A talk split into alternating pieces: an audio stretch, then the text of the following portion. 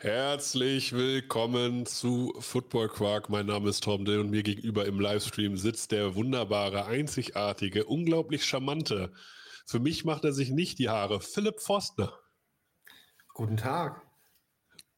Zur Erklärung, Philipp Forstner hat sich für Kutsche die Haare extra gemacht und das macht er für mich eigentlich nie. Bin ich ein bisschen traurig drüber. Wohl. Die sind doch gemacht, oder nicht? Ja, du bist auf jeden Fall wunderschön. Darauf können wir uns Also, einigen. Sehe seh ich jetzt zerzaust aus, Leute? Kommt. Nee, nee, also gepflegt wie immer, würde ich sagen. Ja, ich war gerade schon einkaufen. Crazy. Ich habe einen Crazy. Stutenkerl rangeholt. Heute ist ja Was? Nikolaus. Ein Ach so. Stutenkerl. Wie heißt das bei euch? Nikolaus. Na, diese, diese, diese Backwaren, die es an Nikolaus gibt. Oder gibt es sowas bei euch gar nicht? Sowas gibt's nicht. Das haben wir nicht. Also keine Wegmänner, Dumpe-Dice und wie sie alle Hör heißen. mir auf mit so einer regionalen Scheiße. Sowas haben wir hier nicht, Mann. Südniedersachsen, Hannover, Braunschweig, Hildesheim, sowas, keine Kultur. Sag ich dir. Ihr seid echt Spießer, ne? Ist so. Äh, wirklich, äh, wir sind Beamtentum in Person. Ist so. Und ich habe in Oldenburg gewohnt. Ja, also ich kann da tatsächlich leider nicht mehr zu sagen. Aber wozu ich was sagen kann oder wozu du was sagen kannst, ist der Fahrplan der Stars von morgen, unserem College-Format hier bei Football Quark. Ja. Ja, wir, wir, wir machen jetzt mal eine kleine Weihnachtspause, weil ich würde mich sonst viel zu sehr darüber aufregen, dass Florida State nicht in den Playoffs ist. Ähm, und wir werden zwischen den Feiertagen mit unserer Vorschau auf die Playoff-Spiele zurückkommen. Bis dahin habe ich mich sicherlich auch ein bisschen beruhigt. Das ist gut. Aber du kannst ein bisschen Hate kannst du noch rauslassen. Das ist auch in Ordnung. Nee, nee, nee. Wenn ich jetzt anfange, dann, äh, ich habe für Touchdown 24 bereits einen Kommentar geschrieben fürs Magazin. äh, das ist nicht gut für den College Football, was ich da ablasse. Ja, ich bin gespannt. Ja, es ist mal wie, aber es ist auch allgemein, es ist, eine, es ist, finde ich, eine ganz komische Zeit. Also in der GFL sprechen wir gleich nur über Politik gefühlt und über die Hurricanes. Äh, in der ELF ist richtig was passiert. In der NFL sind wir gerade aber auch in dieser Zeit. Ja, das ist ganz cool, weil NFL ist immer cool, aber es ist jetzt auch noch nicht Endspurt, sondern es ist diese Zwischenzeit zwischen Start und Links. Und die, ich weiß nicht, wie die NFL das Problem lösen möchte. Ähm, nebenbei tippt Philipp Forstner. Ja, Er ist der lauteste Tipper der Welt, um das hier mal gleich auf, äh, aufzugreifen. Also wir haben Das alle bin die ich gleiche. Realität. Ne? Also er hackt diese Sachen rein. Er schreibt eigentlich, sein, sein Laptop ist eine Schreibmaschine. ja. Auf jeden Fall in der NFL sind wir halt auch gerade in dieser Zeit, wo es noch nicht ganz in den Endsport geht. In der NBA haben die jetzt so ein In-Season-Tournament einfach eingeführt. Wird es in der NFL nicht geben, weil in der NBA haben die halt 82 Regular-Season-Spiele. Was willst du jetzt hier noch für ein Tournament einbauen? Also irgendwo ist ja auch eine Grenze gesetzt. Ja, ich glaube, dieses In-Season-Tournament ist auch ein Stück weit aus Corona entstanden. Diese, diese Geschichte damals, als die alle in Disneyland oder Disney Ja, World zusammen waren. Ja, genau. Wie so- Disneyland wie so- in Florida, Orlando. Genau, das war, das muss ziemlich cool gewesen sein für die Spieler. Nicht unbedingt für die Familien, die äh, zu Hause bleiben mussten. Aber ich glaube, die Jungs hatten eine Menge Spaß. Und äh, ja, finde ich cool, dass sie das nochmal wieder zurückholen. Ja, und vor allem gibt es da ja auch dann wirklich mal, und das ist für, äh, für NBA-Verhältnisse total selten, äh, Do-or-Die-Spiele. Also die haben ja wirklich, normalerweise ist ja immer so Best of Seven, das heißt, du spielst einfach im Zweifel siebenmal das, die gleiche Partie aus. Aber jetzt im In-Season-Tournament gibt es einfach Do-or-Die-Spiele und das ist für die NBA echt etwas, wo man sagt, das gibt es nicht so häufig. Ja, Also quasi nie. Und, aber ähm, ich finde schon, dass es in der NFL bereits in die heiße Phase geht. Äh, also es lohnt sich schon, die Playoff-Maschinen so anzuschmeißen, zu gucken, Ja. wer muss gegen wen gewinnen. Äh, manche Teams können sich an diesem Wochenende bereits für die Playoffs qualifizieren. Das ist auch schon an diesem Wochenende. Ich glaube, im direkten Duell Dallas gegen Philly wird das zum Beispiel der Fall sein. Der Sieger ist dann auf jeden Fall schon mal für die Playoffs durch. Äh, Philly eigentlich praktisch auch schon, wenn sie verlieren, obwohl jetzt alle sagen, dass sie ja das schlechteste Team der NFL sind, weil sie gegen die 49ers verloren haben.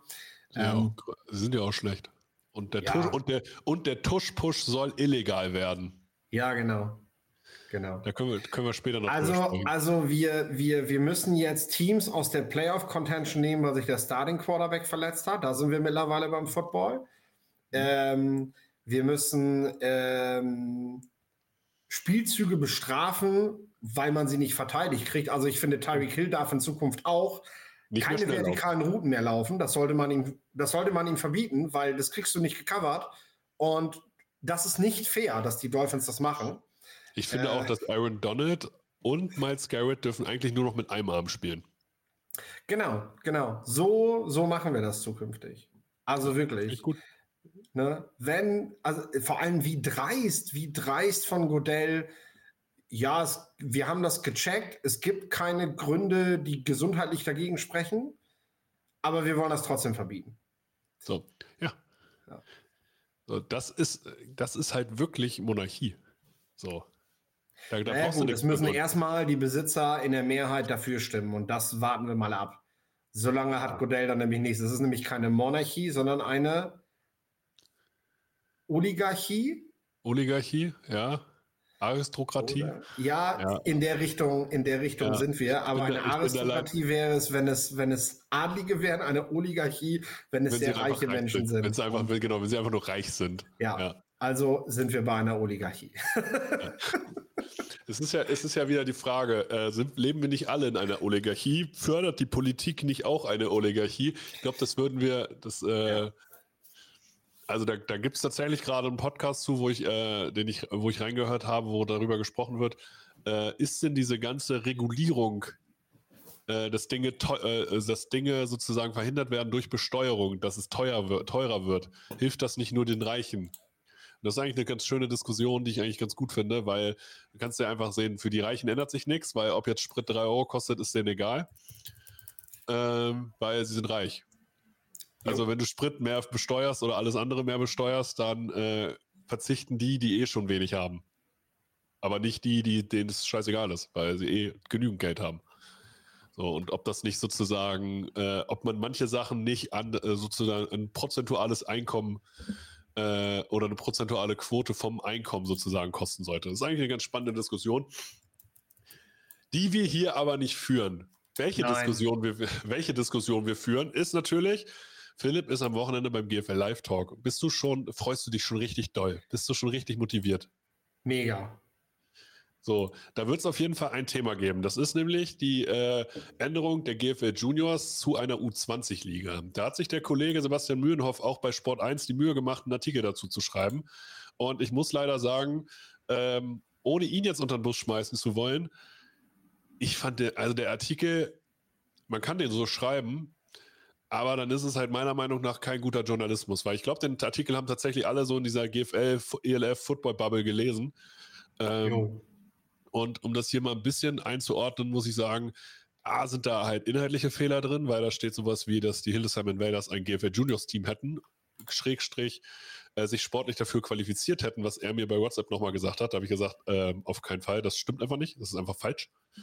Ähm, weil das nicht der Fall ist. Das einzige GFL Juniors Team äh, in der Region Südniedersachsen, Hannover, Braunschweig, Hildesheim sind die Braunschweig Lions.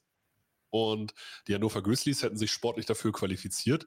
Aber es wird halt auch nicht irgendwie mal ähm, sozusagen in den Vergleich gezogen. Das heißt, welche Reformen im Sport gab es denn noch? Wie ist denn die, zwei, äh, die eingleisige zweite Bundesliga im Handball entstanden? Welche Reformen gab es im Basketball? Gab es da vielleicht auch Grenzfälle, die dann erstmal benachteiligt wurden, in Anführungsstrichen? Wie hat sich aber dann sozusagen die Liga dahin entgehen entwickelt? Weil die von der zweiten Hand bei Bundesliga können wir ganz klar sagen, die haben sich einfach, die sind einfach stärker geworden. Ähm, und in diesem Artikel heißt es auch nur, also da werden offiziell wurde der Verband angefragt, der hat nicht geantwortet.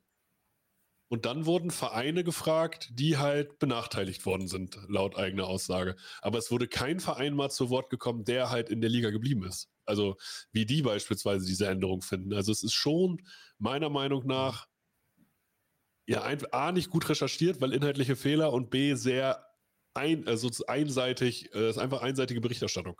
Mhm. Fairerweise müssen wir sagen, wir haben, wir haben, als wir im Podcast darüber geredet haben, auch fast nur oder eigentlich nur über die positiven Begleiterscheinungen Klar. dieser Veränderung geredet. Ähm, das ist aber jetzt in so einem Podcast auch einfach mal eben daher gesagt. Das ist natürlich leichter. Ähm, ich finde tatsächlich wichtig, dass es dort eine Einordnung gibt, weil natürlich ist es nicht alles gut, so eine genau. Veränderung. Und äh, ich bin mir auch sicher, dass wir im GFL Live Talk darüber sprechen werden ähm, und dann auch äh, die verschiedenen Argumente dort auch austauschen können. Ähm, aber es ist natürlich genauso wenig richtig, nur, nur zu zeigen, äh, was, was, was nicht gut ist. Und klar, wenn man nur die Teams fragt, die davon im negativen Sinne betroffen sind, äh, dann kommt natürlich das dabei raus. Ne? Ja, genau. Und das, darum, darum geht es. Also, dass der äh, AVD da äh, Probleme hat, auch gute Nachrichten mal vernünftig zu präsentieren, weil das Schuhan Fatah Direktor äh, mhm. des Leistungssports wird als, als Vollzeitangestellter, ist eine Spitzennachricht für den Verband. Ja. Haben sie aber, aber irgendwie ich sag mal so, äh, Sebastian ja. hat ja zumindest eine Anfrage an den AVD gestellt mit einem Katalog der nicht beantwortet wurde. Ich kenne die Fristen nicht, ich weiß nicht, wie das ist, aber das ist ja, es ist ja nicht so, als wenn Sebastian das nicht versucht hätte. So, das muss man ihm mal Genau, also da halten, den, Ver ne? den, Verband auch nicht in Schutz. Mir geht es um die Vereine, die halt jetzt in dieser Liga spielen und sozusagen heißt, ja, warum spielen die da?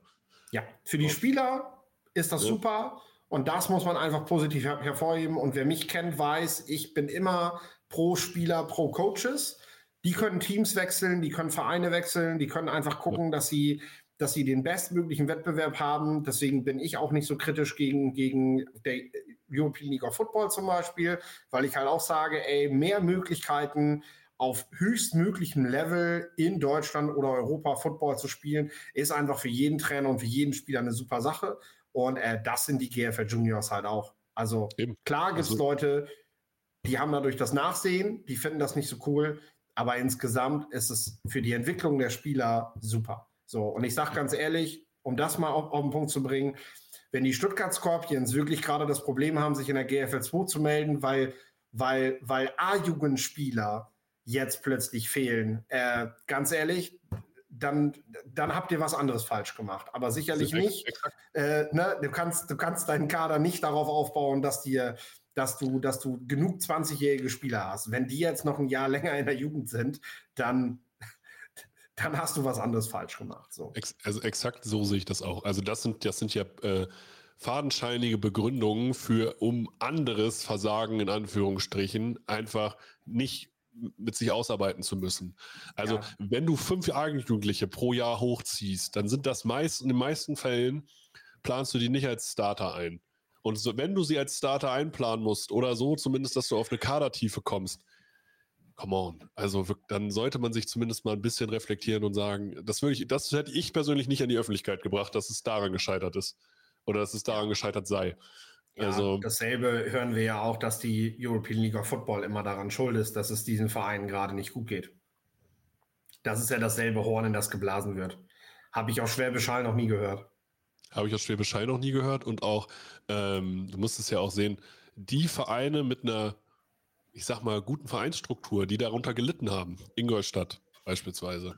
Oder auch ähm, Hildesheim ist Hildesheim, auch wieder da. Hildesheim. Die sind alle wieder in der GFL 1. Das heißt, die haben sich kurz geschüttelt und haben dann gesagt, okay, wir haben hier so viel Football know die haben es einfach dann wieder gemacht und dann gesagt, ja, okay, jetzt bleiben wir halt da und kommen halt wieder.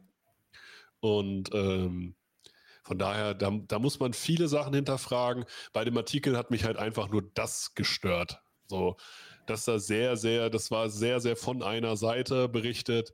Und ich finde, das kann er so machen. Und das ist okay, das so zu machen, wenn du die andere Seite auch beleuchtest. So. Und zumindest sagst, und da hilft, hilft es für mich nicht, da, da ja, ich habe dem Verband eine Mail geschrieben. Ne, das ist, ja, der Verband muss da antworten, gebe ich ihm vollkommen recht, aber ja. mach's, mach's dir nicht so einfach. Ne? So, geh den zweiten Schritt, geh die extra Meile, um da einen richtig guten Artikel draus zu machen. Weil dann ist es spannend, dann ist es einfach guter, dann wäre es guter Journalismus. So, und dann kann sich auch jeder eine Meinung dazu bilden. Ja, der muss aber auch bezahlt werden. Das ist das Natürlich, nächste Thema, ja. aber das Fass will ich jetzt echt nicht mehr aufmachen. Ne? Man kann halt auch von Journalisten heutzutage kaum noch verlangen, dass sie guten Journalismus machen, wenn, wenn weder der Journalist äh, noch das Medium, für das er schreibt, am Ende des Tages dafür bezahlt werden, dass, äh, dass man gute Artikel kriegt, weil die wollen sie alle lesen, Geld ausgeben will dafür aber eben auch niemand mehr. Klar, bin ich, bin ich ja vollkommen bei, aber dann müssen wir halt gucken, das ist die Verantwortung des Journalisten, welche Qualitätsanspruch haben. Bin ich jetzt der, im Sportjournalismus oder bin ich im Boulevardjournalismus? So, das ist eine andere Stilrichtung. In Boulevardjournalismus kann ich einfach anteasern und anreißen und erstmal Thesen aufstellen und dann gucken, was meine These begründet. Im Sportjournalismus sollte ich halt sauber arbeiten. Ich sag dir ganz ehrlich, und ich weiß auch, dass Dominik, der moderiert, ähm, ähm, der den GFL Live Talk ja moderiert, der sieht das auch so ähnlich ähm, wir sind halt Leute, die sagen, nee gut, dann mache ich das Thema nicht. Ne? Also ich weiß halt, was ich zeitlich, was ich an Zeit habe und was ich dafür bekomme, dass ich diesen und jeden Text jetzt schreibe. Und wenn ich halt weiß, dass das das rechnet sich für mich nicht, sorry, dann soll jemand anders die Story machen, weil ich kann sie dann nicht gut machen. Und ähm, ich habe halt den Anspruch, dass ich was Vernünftiges zusammenschreibe. Ja. Und das ist einfach nur das, äh, ich habe, wie gesagt, ich habe auch einen persönlichen Austausch mit ihm gehabt, aber das wollte ich einfach gerne in diesem Podcast auch mal erwähnen, um die andere Seite. Also es ist jetzt keine Watsche sozusagen aus dem Podcast raus, sondern wir haben auch gesprochen oder zumindest geschrieben. Ähm, und das ist halt auch eine Sache, sowas klärt man natürlich persönlich, aber dieser Artikel ging, ging in die Öffentlichkeit und ich finde schon, dass man da auch mal was ein, ein eigenes Statement nochmal zubringen kann. Aber sicher doch. So, und wir freuen uns, dass das beim GFL Live Talk um 19 Uhr, es gibt noch Tickets Nähe, in der Nähe von Hildesheim, mit Philipp Forstner, moderiert von Dominik Rosing und Stefanie Schutter, mit Pia Schwarz, Fleck Football Nationalspielerin, dann dem Headcoach und Geschäftsführer Jason Irmscher der Paderborn Dolphins, dann Heiko Bahls, GFL Boy Champion und Position Athlet und Nadja Quast, freie Redakteurin für, die auch jetzt ein Buch schreibt über American Football. Und äh, dann wird das alles nochmal auf den Tisch kommen und diskutiert. Und natürlich ist Philipp Forstner auch dabei und wird als letztes vorgestellt dort. Darf ich, darf ich, darf ich sagen, dass ich es dass schön finde, dass wir, dass wir keine Funktionäre dabei haben? das ist live, ich habe es jetzt gesagt. ja, ist okay. Das ist okay. Ja, dann können wir offen von der Seele quatschen. Mal schauen, ob das funktioniert, aber auf jeden Fall wird es eine heitere Sendung, da bin ich mir ziemlich sicher. Ja, das, das glaube ich auch. Und das wird, das wird Spaß machen. Was auch Spaß gemacht hat, ist, glaube ich, die Meldung vom DOSB für den ALVD. Der ist jetzt nämlich offizieller Spitzenverband ab 2024. Ist vor allem spannend, weil Fördergelder, Sportförderung etc. Ähm, und das kommt natürlich durch Flag Football und ich, aber trotzdem wird der American Football im Allgemeinen dadurch natürlich profitieren, weil Dinge jetzt angeschoben werden können. Beispielsweise ist wahrscheinlich auch die Stelle von Schuan Fatah, der Direktor des Leistungssports wird, und auch eine weitere Stelle, äh, die noch geschaffen wird beim Verband, ähm, die werden durch solche Sachen natürlich möglich. Und das kann eigentlich nur gut sein, um American Football, sei es Tackle Football oder Flag Football, und hauptsächlich geht es ja um Flag Football, einfach besser zu machen ob man, Philipp lacht natürlich halb innerlich, wenn man wirklich von Spitzenverband redet, aber äh, man ist jetzt olympisch. Und jetzt kann man sich weiterentwickeln und das ist eine gute, das ist erstmal nur gut. So. So kann man es, so kann man es, glaube ich, sauber formulieren. Ansonsten gab es nicht viel in der GFL. Es gibt jetzt, das kann ich erzählen, hinter mir stehen auch gerade ein paar Kartons. Das heißt, es gibt auch ein paar Kooperationen, die jetzt langsam sozusagen finalisiert werden. Das wird in den nächsten Wochen und Monaten kommen. Also man ist da konkret an vielen Rädern sozusagen am Schrauben, aber ist halt noch nicht dingfest. Und deswegen können wir noch nicht darüber reden. Aber ansonsten ist in Kiel was passiert. In Kiel ist nämlich jemand zurückgekommen, der bei den Hamburg Sea Devils gespielt hat. Jan Niklas Markobin, der Linebacker, kommt zurück zu den Baltic Hurricanes, hat dort gespielt, hat, kommt aus der Jugend, wird die Jugend auch als Kraft- und Ausdauertrainer unterstützen. Das heißt, man wird ihn da auch noch weiter vernetzen und allgemein habe ich das Gefühl, dass die Kieler ähm, ja, ein richtig gutes Netzwerk A an deutschen Spielern aufbauen, aber auch an Coaches. Das heißt, sie halten sowieso an Timo Zorn fest, aber haben sich jetzt mit Vladi Ilic einen sehr, sehr renommierten Defense-Line-Coach geholt. Der war bei den Blue Devils, der war bei den Berlin Adlern, hat dort mal den German Boy gewonnen, war mal D-Line-Coach der Nationalmannschaft und geht, ist jetzt Position-Coach der D-Line unter Carsten Dom als Defense-Coordinator, der auch einer der besten D-Line-Coaches in Deutschland ist. Ähm, also ich glaube, coaching-technisch, also mit dem, was sie auch sozusagen vorher schon verpflichtet haben, was sie sozusagen von den Blue Devils geholt haben und so, brauchst du nicht diese Organisation einfach von niemandem in der äh, GFL verstecken. Ja, ist ein Hall of Famer, ne? Ja. Und das ist schon, das ist ein Name auf jeden Fall. Also ich kann ja das erzählen. Herr Carsten Dom ist jetzt bei der Bayerischen Coaching Convention und ich habe das den Jungs von der Redcon ähm, empfohlen den mal zu fragen. Und meine Alternative, wen sie fragen könnten als D-Line-Coach, war tatsächlich Vladi Ilic. Beide kenne ich persönlich nicht, aber ich weiß, dass die gute Arbeit machen, weil ich das von Spielern gehört habe, äh, die ich sehr schätze und die immer gesagt haben, hey, unter besseren Coaches haben wir nie gespielt. Okay. Also, kann, kann ich nur sagen, riesige Verstärkung für Kiel, sehr, sehr cool. Ich würde sagen, dann kommen wir jetzt zur European League of Football. Der, Im Verband GFL-Wesen ist uns nicht viel passiert. In der European League of Football wurden ganz viele Spieler und Trainer verpflichtet. Die, wir fangen einfach mal an und du sagst mir deine Meinung dazu. Ja. Die, die Madrid Bravos verkünden Offensive Liner Carlos Carrasco, Suns von den Cologne Centurions, Gabriel Rodriguez von den Helvetic Guards und Celestic Gimbi von den Paris Musketeers.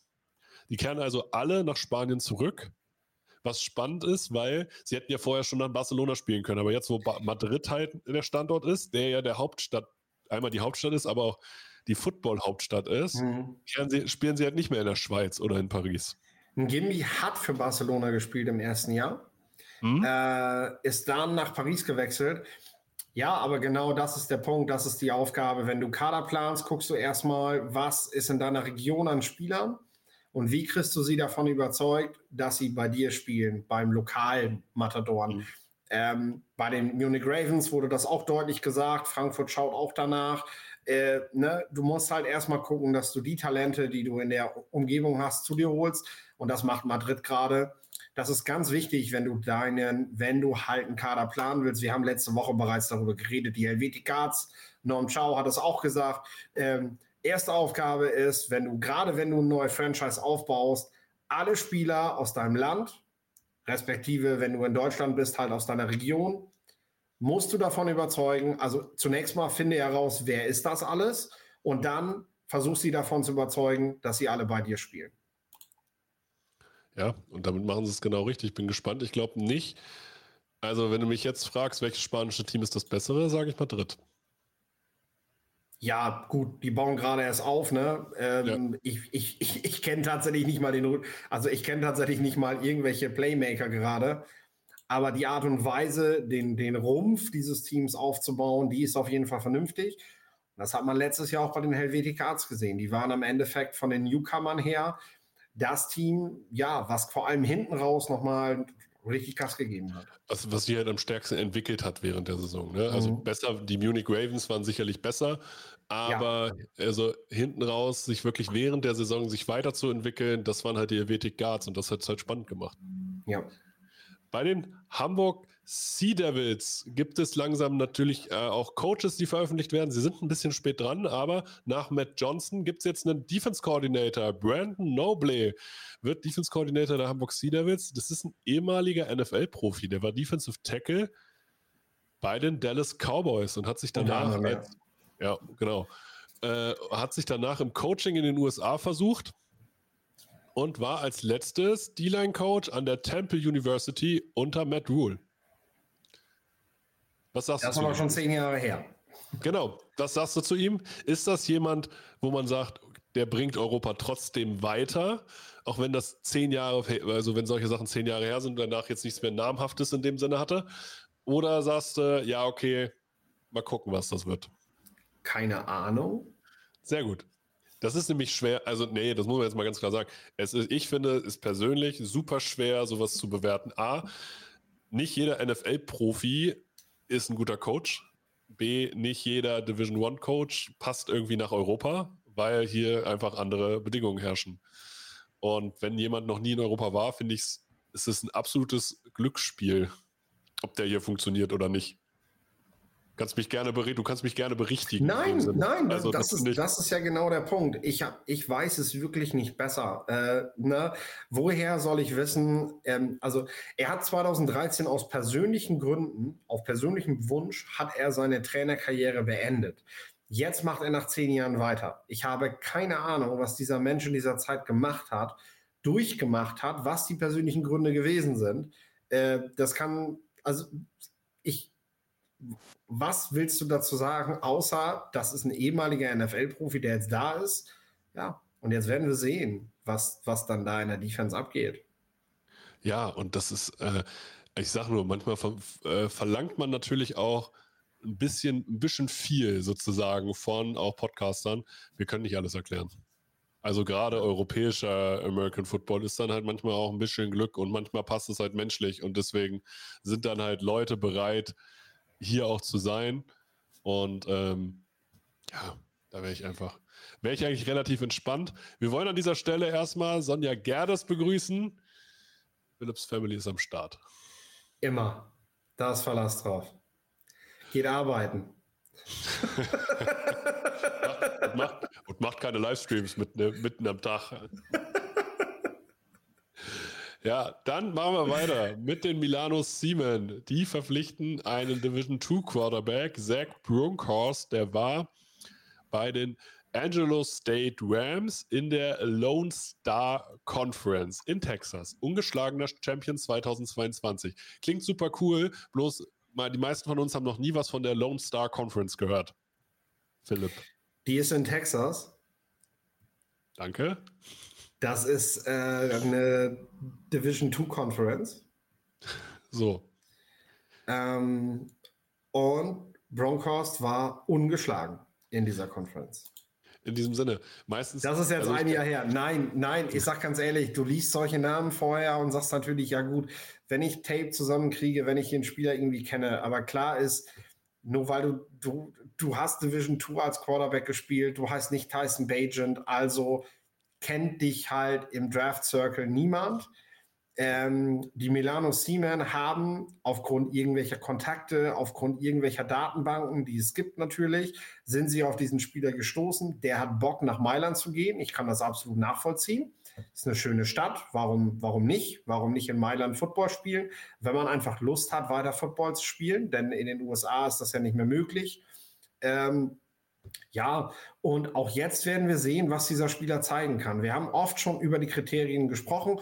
Oft ist es besser, wenn ein eher wenn ein Spieler, der weniger athletisch gewesen ist und dadurch in Division 2 spielen musste, sich also mehr auch durchbeißen musste als andere Spieler, wenn der nach Europa kommt, hat der meist bessere Chancen, gut, ziemlich gut sogar zu spielen, ähm, als ein Quarterback, dem das alles so ein bisschen so aufgrund seiner Anlagen in den Schuss gelegt wurde. Was man aber sagen muss, ist, Mailand hat jetzt einen absolut erstklassigen Running Back, einen, ja, doch, namhaften US-Import of Quarterback. Ja. Was sie noch müssen, ist, dass sie die Offensive Lineman nach Italien zurückholen müssen. Weil das war letztes Jahr das Problem die haben halt nur auf die Nase bekommen und das darf Mailand halt nicht vergessen. Dann, dann ist mit Mailand dieses Jahr zu rechnen. Aber die Offensive Line dürfen sie jetzt echt nicht vergessen bei der ganzen, bei der ganzen äh, Feuerkraft, die sie sich gerade reinholen ins Boot. Ja, das wird spannend. Das wird spannend, was so die nächsten, die nächsten Prioritäten sind. Bei den Prag Lions gibt es eine Priorität, nämlich auf Right Receiver. Die haben Trevier Fields Jackson geholt von der Missouri Southern State. Und das ist tatsächlich eine äh, University, ein College, was man in, äh, in Football Europa häufiger liest. Das sind Spieler, die häufiger hier funktionieren. Philipp nickt. Was macht die Missouri Southern State für dich aus?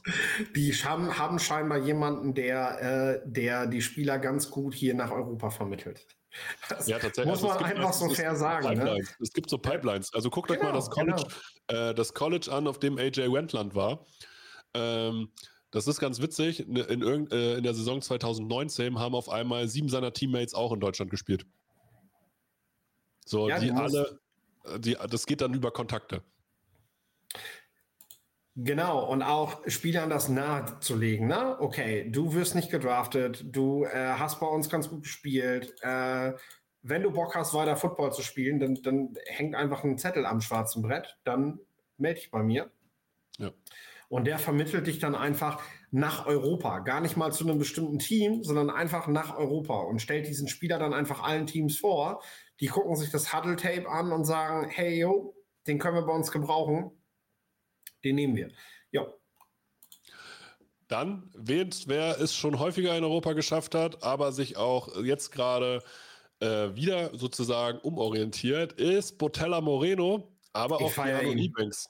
Der geht jetzt zu den Watchlove, äh, Watchlove äh, Panthers nach Polen mit Keanu Ebanks zusammen. Ich finde, das sind zwei richtige Highlight-Verpflichtungen. Keanu kenne ich, der hat mal mit mir zusammen in Hillesheim gespielt aber Botella Moreno ist einer der besten Titans in Europa. Der war bei den Vienna Vikings, so, der war bei den Hamburg Sea Devils, der war in einem Division 2 College an der Sioux, bei den Sioux Falls, äh, NCAA und in Europa ist der Typ eine Maschine. Und Keanu Ebanks auf Offensive Tackle ist jemand, der war im CFL-Draft und der ist auch auf Offensive Tackle eine Maschine. Aber ich kann Moreno halt nur feiern dafür, weil äh, er, er, er nutzt einfach dieses, Konzept European League of Football sowas von aus. Ne? Der, der lebt ja. einfach ein Jahr in einer schönen Stadt in Europa, äh, kriegt wahrscheinlich eine Wohnung bezahlt, spielt Football und dann zieht er weiter. Und dann besucht er die nächste Stadt für eine Saison, weißt du? Und so kommt er einfach in seiner Karriere wahrscheinlich durch alle europäischen Metropolen einmal durch weiß ich nicht, dann spielt er in Paris, Barcelona, München, wer weiß, ja. was da noch alles kommt. Also ich feiere das. Ich kann, ich, ich, ich, kann das total nachvollziehen und ähm, glaube, wenn du, wenn du, wenn du jetzt noch keine Kinder, Familie oder so hast, dann ist das, dann ist das doch ein Traum, dass du in Europa mittlerweile eine Liga hast, in der du, in der das möglich ist, in der du einfach ist auch ein bisschen, kannst. Ist auch so ein bisschen Work and Travel, ne? Also. Ist, ist tatsächlich Work and Travel durch Europa, ja, genau. Und ey, warum nicht? Warum nicht? Ey, ich finde das auch gut. Und, und wie gesagt, für Watchlove ist das eine mega Verstärkung. Beide. Wie gesagt, Keanu Ebanks und Moreno, beides krasse Verstärkungen, deswegen alles richtig gemacht. Ja, ich bin gespannt, wann wir das erste Mal Wroclaw in, in, in einem Podcast haben und das beide gleich aussprechen. Und zwar beide Male, beide, beide, beide, beide gleich. Also du, du hast, glaube ich, jetzt schon zwei verschiedene, zwei verschiedene immer, Aussprachen genutzt. Ich, ja, ich sage immer Watchlav, Watchlav, Watklaw, irgendwas. Also das ja. ist. Ich glaube, es ist einfach, es ist einfach polnisch, weil es war ja früher Breslau. Ja. Es ist einfach Wroclaw. Ja, also Wroclaw, so. Ja. ja, also so mit diesem leichten, ne? Ja was die Polen halt machen, aber es hat halt nichts mit irgendwelchen, es sind halt nicht die Munich Ravens. Ja. Äh, und es ist auch nicht, es ist, es ist auch nicht, und es ist nicht, es ist auch nicht Warschau. Nee, nee, es ist das ehemalige Breslau an der Oder, ja. glaube ich. Ne? Ja, an der Oder, genau. Die sind da von dem Hochwasser sind die damals auch sehr betroffen worden. Sehr interessante Serie übrigens, ähm, die, äh, die mal lief. Ja. Dann gibt es zwei organisatorische Themen, die wir bei der ELF noch besprechen.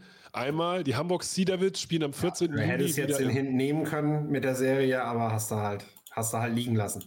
Habe ich liegen lassen, weil nein. Einfach nein. Also 14. Juli, Hamburger Volksparkstadion, wir sehen die Sea Devils wieder. Äh, ich war letztes Jahr da. Ich empfehle 32, es. 32.500 in einem Football, also in einem Fußballstadion American Football gucken, das ist schon krass. Das muss man mal ganz klar sagen. Das war, da waren mehr Leute als bei in Dresden, beim GFL Bowl oder halt auch beim Endspiel im Endeffekt der ELF. Ähm, das ist einfach richtig cool. Und wenn sie das wieder voll kriegen, mega cool. Nehmt das mit, ey. Da sind viele deutsche Spieler auch, die sich, ich glaube, für die ist es einfach sagenhaft, dieser Moment, dann in dieses Stadion zu kommen und äh, einen Touchdown zu machen oder geile Plays zu machen und alle jubeln, alle feiern. Also es hat wirklich Spaß gemacht und ich kann das nur empfehlen, dahin zu gehen. Die Preise sind auch wirklich moderat. Äh, ich glaube, moderator sogar als letztes Jahr. Ähm, und deswegen nehmt das mal mit, fahrt mal nach Hamburg, gerade wenn ihr hier im Norden seid und schaut euch mal ein Footballspiel an. Genau, ähm, einfach als Event. Einfach sozusagen Event. Einfach als Event, genau. Natürlich ist das nicht besser als Braunschweig gegen Schwäbisch Hall oder so. Darum geht es gar nicht. Es geht darum, dass das halt mit 32.000 Leuten im Stadion geiler ist. Es steht auch, äh, steht auch, glaube ich, noch gar nicht fest, wer jetzt wirklich der Gegner da ist. Ne? Also, nee, nee, nee. Karten äh, stehen zum Verkauf, aber ich meine, der Gegner ist noch, steht noch nicht fest. Nee, tatsächlich wird das Scheduling auch noch etwas warten, weil, ähm, also, weil, weil auf jeden Fall, äh, ja, noch viele Sachen zusammenlaufen müssen. Unter anderem haben wir ja in Deutschland auch nächstes Jahr eine Europameisterschaft.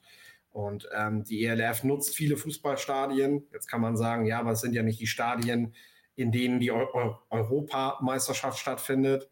Das mag sein, aber es wird sicherlich die eine oder andere Nationalmannschaft geben, die eventuell Spielstätten der ELF als Trainingsstätten nutzen.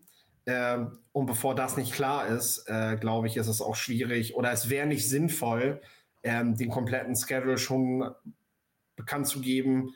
Und da musst du in vier Wochen alles irgendwie wieder ummodeln und gucken, wie du das zusammenkriegst. Dann gab es ein anderes Highlight, was ich persönlich sehr cool finde, gerade aus Marketing-Sicht. Die ELF-Serie Beyond the Huddle ist angelaufen. Kann man über den ELF Game Pass gucken. Ich fand es ein bisschen schade, aber ich, das wird vielleicht noch passieren. Ähm, ich finde, Docutainment ist der perfekte Einstieg, wenn du noch nicht im Sport drin bist, um eine Geschichte mitzukriegen. Ich kann es natürlich auch verstehen, dass man das in den Game Pass packt, weil du willst, dass die Leute den Game Pass kaufen. Aber um noch bekannter zu werden, finde ich es, ich hoffe, dass das in einem halben Jahr Ding, das Ding bei YouTube läuft oder auf irgendeiner Amazon Prime Mediathek oder irgendwas anderes. Lasst euch das von einem Marketingchef sagen. So, einfach. Aber das Ding ist, das wissen die selbst. Von daher, ich kann das immer nur, das kann man ja immer, in so einem Podcast kannst du ja ganz viel erzählen und sagen, das müsste man machen, das müsste man machen. Ich gehe davon aus, dass irgendjemand in diesem Konstrukt ELF den gleichen Gedanken schon mal hatte. Im, Im Verlauf der letzten neun Monate, wo das Ding produziert wurde. Also ist wahrscheinlich jetzt nicht die neueste Erkenntnis. Kommen wir zur NFL. Wie fit ist Aaron Rodgers, Philipp? Wie fit kann Aaron Rodgers sein? So. Es gibt zwei Möglichkeiten. Entweder war die Verletzung nie so schwer, ähm, oder er sucht, sucht halt gerade die Aufmerksamkeit, obwohl eigentlich klar ist, dass er nicht spielen wird. Okay, was, was glaubst du eher? den Rogers, den ich in den letzten Jahren kennengelernt habe, und ich kenne ihn nun mal nicht persönlich, sondern auch nur von, von Berichten und von seinem eigenen Auftreten, dem würde ich sagen, ja, die Verletzung war so schwer und er sucht halt gerade die Aufmerksamkeit. Weil ich meine, was hat Rogers, wenn seine Football, wenn seine Footballzeit vorbei ist? Wer, wer ist da noch da? Ähm, und ich glaube, das ist ihm auch durch die Verletzung nochmal bewusst geworden, außerhalb dieser Football-Bubble ist da niemand. Der hat ja mit seiner, mit seiner Family nichts mehr zu tun und so. Es ist einfach niemand da. Und äh, solange er sich in der Football-Bubble bewegen kann, und das kann er ja vielleicht sogar noch sehr lange Zeit, weil er als TV-Experte oder irgendwas vielleicht noch tätig ist, ne? Solange ist, glaube ich, alles gut. Aber wenn nicht, dann, dann ist er sehr auf sich allein gestellt oder sehr für sich auch. Und das, das ist natürlich blöd. Deswegen kann man sich natürlich auch immer wieder ins Reden bringen. Ne? Ja, ich fand das auf jeden Fall spannend. Ich fand es beeindruckend, die Würfe, die er dann schon gemacht hat, das mit einem Achillessehnenriss. Solange du nicht, solange du nicht joggen musst, ist das überhaupt kein Thema. Ja. Wenn du die passenden Schuhe hast, wenn du, wenn du, wenn du Bewegungen machst, die, die das nicht besonders reizen, dann ist das doch überhaupt kein Thema. Also äh, du kannst stehen, mit dieser Verletzung, sobald sie ausgeheilt ist, aber noch nicht. Ja. Und die Sehne ist natürlich, also das, die Verletzung ist ausgeheilt, aber, aber natürlich ist, ist äh, sie nicht in der Form verheilt, dass sie, dass sie nicht wieder reißt, wenn du dich jetzt falsch bewegst. Und solange du diese falschen Bewegungen vermeidest, sieht das ja alles schon wieder ganz rund und sauber aus. Ja, ich bin gespannt. Also ich bin wirklich gespannt. Ähm, wie reagiert ein Gegner, wenn er dann doch mal einfach auf dem aktiven Roster steht? Wie, wie verjagen tust du dich dann noch? Oder sagst du dir, naja, so fit kann der nicht sein? Nee, wollen, wir doch mal, wollen, wir doch, wollen wir doch mal testen? Nee, ich glaube nicht, dass du da groß nachplanst, äh, dass du dich da großartig mit beschäftigst. Ich glaube, es ist tatsächlich, den Jets kommt das auch ganz gut gelegen. Die haben dieses Jahr gedacht, sie hätten den riesen Medienrummel. Jedes zweite Jets-Spiel wäre ein Sunday Night Game oder so, weil Rodgers das spielt und es werden am Ende Spiele noch umgeplant, weil man ja die Jets sehen will. Es würde sich halt niemand gerade für die Jets interessieren, wenn er nicht vor jedem Spiel noch ein paar Würfe machen würde. So. Dann gibt es ein paar Verletzungen für die NFL, die wichtig sind. Wollen wir die mal durchgehen? Der, um auch das Playoff-Rennen in irgendeiner Form jetzt langsam anzuheizen. So, ja, Trav, das Trav ist halt wichtig, vor allem für ein bestimmtes Spiel am Wochenende, sage ich mal. Ne? Trevor Lawrence, Quarterback der Jacksonville Jaguars. Wir haben im Vorfeld schon drüber gesprochen. Mittlerweile auf jeden Fall ein Top 10 Quarterback der ganzen Liga, von dem man eigentlich zu wenig hört für das, was er bringt. High Ankle ja. Sprain habe ich gelesen. So, was, High was Ankle Sprain? Äh, ich sag, der spielt. Und zwar, weil der immer bisher gespielt hat. Der hat in der NFL noch kein Spiel verpasst, der hat im College noch kein Spiel verpasst und ich konnte das in der Kürze nicht recherchieren, aber ich bin mir ziemlich sicher, dass Trevor Lawrence auch an der High School nie ein Spiel verpasst hat. Äh, was haben wir letztes Jahr noch gehabt? Er hat an Samstagen noch nie verloren. Das spielt natürlich ja. jetzt für ein Sonntagsspiel keine Rolle, aber äh, es gibt einfach Dinge, Lawrence wird, wird, wird einfach noch zu wenig wertgeschätzt für das, was dieser Spieler in jungen Jahren bereits geleistet hat. Der hat, der hat, bis er bei den Jaguars war, wusste der gar nicht, wie das ist zu verlieren in einem Regular Season Game. Also weder an der Highschool noch im College Football. Ähm, trotzdem nie Heisman Trophy Sieger geworden, ne? muss man sich Auch mal vorstellen. Ne? Ja. So, ja. Devonta Smith wurde dann als Wide Receiver zum Beispiel vor ihm gewählt. Lama Jackson wurde vor ihm gewählt. Nee, das war das schon Watson. Entschuldigung. Ja. Aber äh, ja, also das ist schon krass. Und äh, jetzt eben bei einem Team, ich habe schon gesagt, Jacksonville, ich glaube, die wissen selber noch nicht, wie gut sie wirklich sein können. Ja, und das ist, ist das dein Dark Horse Playoff, äh, Dark Horse Playoff Favorit? Oh, ja, ja es, du, wir haben am Wochenende haben wir, haben wir, glaube ich, ein paar entscheidende Spiele, wenn es darum geht. Ähm, die Jaguars spielen gegen Cleveland. Da ja. haben wir zwei weitere Verletzungen mit Denzel Ward Schulterverletzung und Miles Garrett Schulterverletzung. Miles Garrett spielt gerade darüber weg, spielt aber schlecht. Äh, also ihm hätte es vielleicht nicht geschadet, wenn er mal ausgesetzt hätte. Denzel Ward hat man geschont. Der kommt jetzt hoffentlich bald wieder, weil beide Spieler sind halt für die Browns ohne richtigen Starting Quarterback. Joe Flacco ist da mittlerweile, der überraschend gut gespielt hat, Sonntag. Ja, gut gespielt, der hat tatsächlich ähm, gut gespielt. Ähm, das, die brauchen die beiden Topfit, wenn sie in die Playoffs kommen wollen und wenn sie da auch was reißen wollen. Äh, in der AFC würde ich sagen, so, ja, so zehn Siege müssten reichen.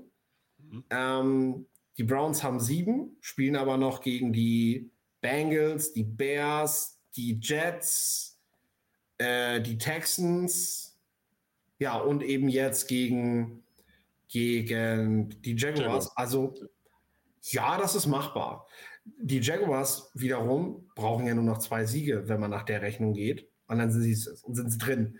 Äh, können, sie, können sie sich am Wochenende schon mal einen wichtigen Schritt näher bringen. Und das zweite Spiel, was wir haben, sind äh, Chiefs gegen Bills.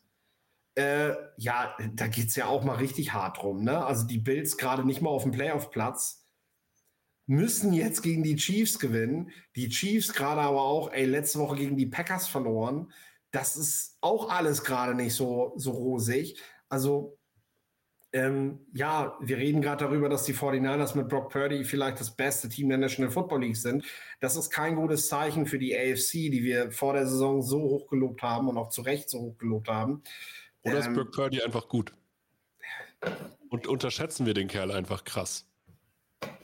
Vielleicht ja. Vielleicht ja. Ich konnte dieses Jahr noch nicht so viele 49er-Spiele sehen, weil ich bei RTL arbeite. ja. ist, ist, halt so. Und 49ers äh, werden halt von RTL nicht gezeigt. das ist der Vorwurf, ja. Ja, ja muss, muss man mal ganz klar sagen. Ja, ey, ganz, ihr zeigt halt nur Detroit Lions. Nur nonstop. Schon wieder ja. gegen die Bears. Ja? Ja. Ja. Diese Woche. bringt halt Quote. Ähm, War die beste Quote dieses Jahr. Ja, klar. Das ist also im Moment. Da musst du das Tages, Rückspiel nochmal machen. Das geht ja nicht anders. Ich kann, ich kann Argumentation vollkommen verstehen. So. Und ich sag dir ganz ehrlich, man guckt immer die Spieler an und sagt so, ah, schon wieder die oder hm, warum nicht mal die und so, ne? Aber wenn man da mal genau hinguckt, ähm, RTL hatte, glaube ich, effektiv hätten die jetzt am Wochenende die dritte Möglichkeit gehabt, überhaupt die 49ers zu zeigen. So. Und sie haben sich jedes Mal für das Chiefs-Spiel entschieden. Hm. Und ich finde, natürlich kannst du Seahawks 49ers zeigen.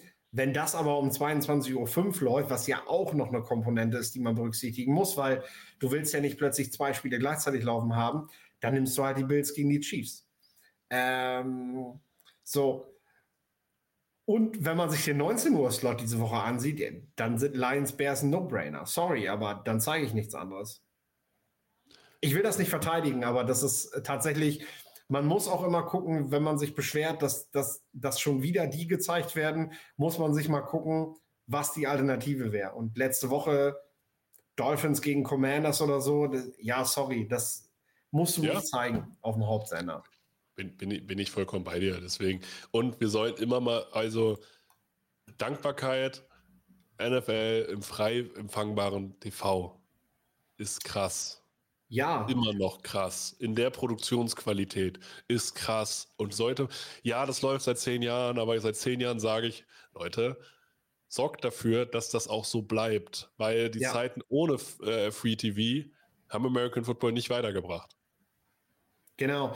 Wenn ich, äh, wenn ich in Washington DC bin, weil ich, weil ich, weil ich dort gerade eine schöne Zeit verbringe, ähm, und ich bin äh, bin, ähm, wer hat denn zeitgleich gespielt? Wir hatten dann äh, Texans gegen, gegen Broncos. So. Ich komme aus Denver und bin in Washington DC zu Gast. Dann, dann muss ich im Fernsehen Washington Commanders gegen Miami Dolphins sehen. Ich habe keine Wahl. Ich kann in dem Moment nicht mein Team aus Denver gegen die Houston Texans sehen. Das geht in den USA nicht. Es sei denn, ich bezahle aber richtig viel Kohle für deren Modell des Game Passes. Also das sollte man sich wirklich mal überlegen. Eben. Es gibt noch ein paar News. Godell, Roger Godell möchte nicht nur den Tuschbus ver, äh, ver, äh, verbieten, sondern er deutet mehr internationale NFL-Spiele an. Wo ja. geht's hin? Tokio? Also, also das Stichwort Formel 1 ist tatsächlich gefallen. Äh, so wie die Formel 1 mit verschiedenen Grand Prix über die komplette Karte verteilt ist auf der Welt, äh, möchte er tatsächlich, und wir haben das ja schon, wir haben das hier ja schon gesagt, dieses zusätzliche Spiel, was mit reingenommen wurde, öffnet der NFL jetzt die Tür, jedes Team einmal im Jahr international spielen zu lassen. Weil die können sich nicht beschweren, weil sie weiterhin dieselbe Anzahl an Heimspielen behalten. Ähm, und das wird kommen. Die suchen Standorte. Es, es, geht jetzt eigentlich nur darum, dass man, dass man Standorte finden muss, wo das geht, wo man die Spielstätte findet, die Trainingsstätten und das Ganze drumherum, wo Medien hin können.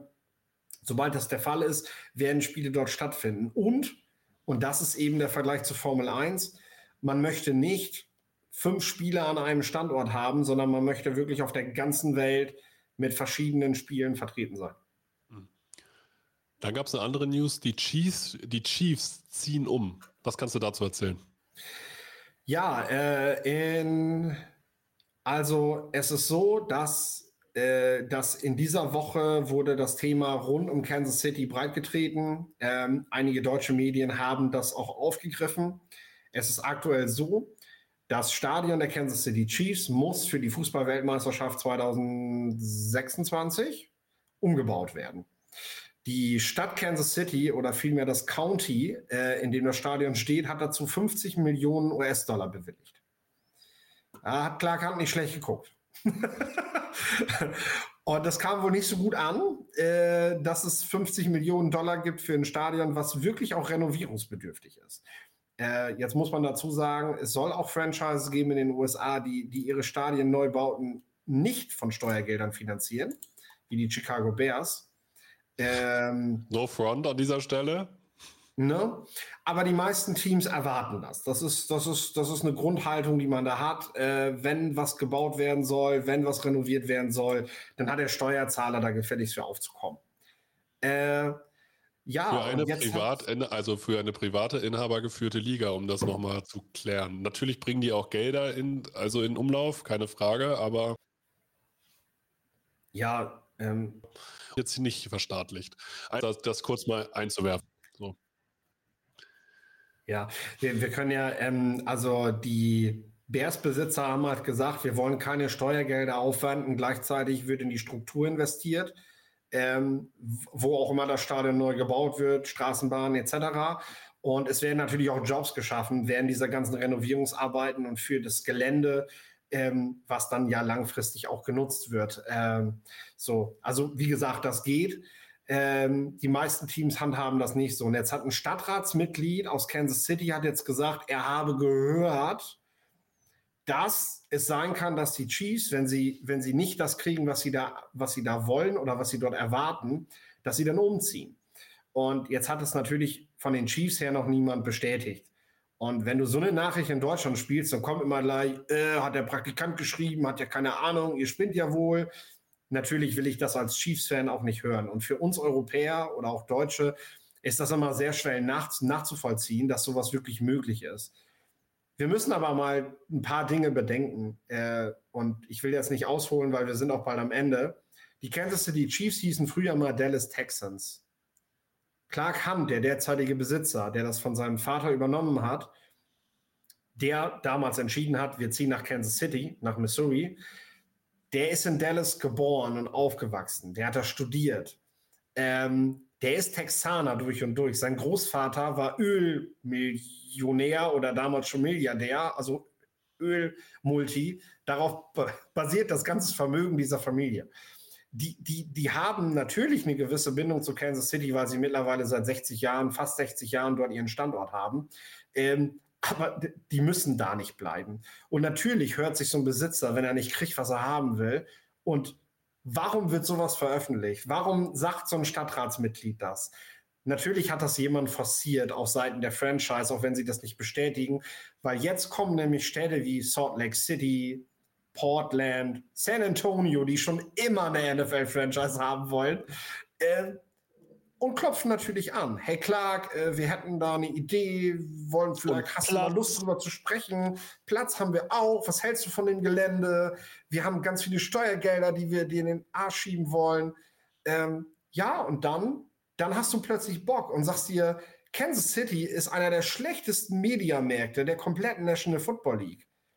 Die Wachstumschancen sind da so gering wie bei fast keinem anderen Standort in der NFL. Nicht umsonst macht der Hand hier gerade in Deutschland so viel Werbung für seine Franchise, weil er in den USA nämlich überhaupt nicht wachsen kann. Im Gegensatz zum Beispiel zu den Los Angeles Rams, die, die noch erhebliches Potenzial haben in ihrer Stadt äh, und das natürlich noch ausschöpfen wollen. Ähm, und die Städte, die ich gerade genannt habe, die haben alle, ja, auch Salt Lake City hat einen wesentlich größeren Mediamarkt als Kansas City. Das ist Salt Lake City. Salt Lake City war ähm, vor gar nicht allzu langer Zeit äh, Aus, äh, Ausrichter der Olympischen Winterspiele 2002. Ja. ja. Man vertut sich da wirklich. Und ich habe letztens noch gehört von einem Kumpel, der äh, regelmäßig da so in dieser, in dieser Region ist, äh, aufgrund äh, der Gastfamilie seiner Frau. Ähm, der sagte auch, die Leute reden schon auch darüber und sagen, ey, was hier noch fehlt, ist eine NFL-Franchise. Weil Basketball haben sie, hm. Eishockey haben sie auch, Baseball interessiert sie gar nicht so. Ja. Aber Football, so ein, schöne, so ein schöner Dome, der da stehen würde, ne, damit der Schnee da auch nichts ausmacht, da hätten die Leute schon Bock drauf. Und wenn man guckt, was da so aus der Gegend Utah, ähm, von der Boise State und so auch jede Woche halt zu den Footballspielen geht, ja, das würde schon funktionieren. Also ähm, wir müssen nicht so tun, als wenn das komplett außer Luft gegriffen wäre und Mahomes kriegt sein schickes Haus auch wieder verkauft, wenn äh, es plötzlich heißt, also, geht nach Salt Lake City oder nach also San Antonio. Ja, und also glaubt man nicht, dass da ein Spieler, also dass da Rücksicht genommen werden wird, dass Spieler umziehen müssen. Also, ich bitte dich. Das interessiert genau gar keinen. Was mich interessiert, und damit kommen wir auch zum Ende, Jack Leonard wechselt zu den oder geht zu den Philadelphia Eagles. Er war ja noch Free Agent, wurde er entlassen. Was wäre das vor zwei Jahren für eine krasse News gewesen? Und jetzt sagt man sich, ja, okay, mal gucken, was wird. Ja, schauen wir mal. dazu? Genau. Ja. Schauen wir mal. Also ich bin gespannt. Irgendwas ist ja los gewesen, ähm, ähm, was, was ihn runtergezogen hat. Er hat seinen Namen geändert, er war verletzt. Ähm, Trainerwechsel. Also ich weiß, dass äh, der aktuelle Head Coach der Chicago Bears auch tatsächlich großen Einfluss auf ihn und sein Spiel hatte, als er noch bei den Colts gewesen ist. Ähm, scheinbar nicht so groß, dass er nach Chicago gegangen ist, sondern lieber zu einem Contender. Also ganz so schlecht ist er dann doch noch nicht äh, in, der, in, der, Wahrnehmung, dass er nicht doch die Angebote hatte, zu einem Contender zu gehen.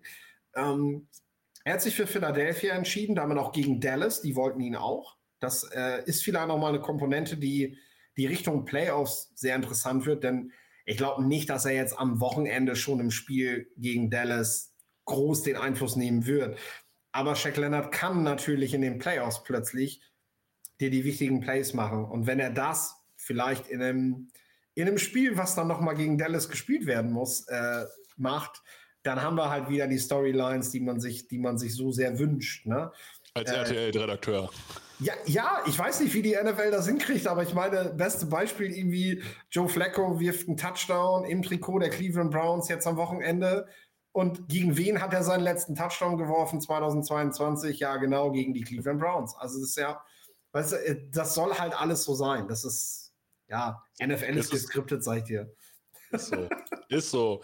In diesem Sinne. Ich glaube, das sind gute Abschiedsworte. Wenn euch dieser Livestream gefällt, wenn euch der Podcast gefällt, bewertet sie, schreibt uns, teilt die ganzen Folgen.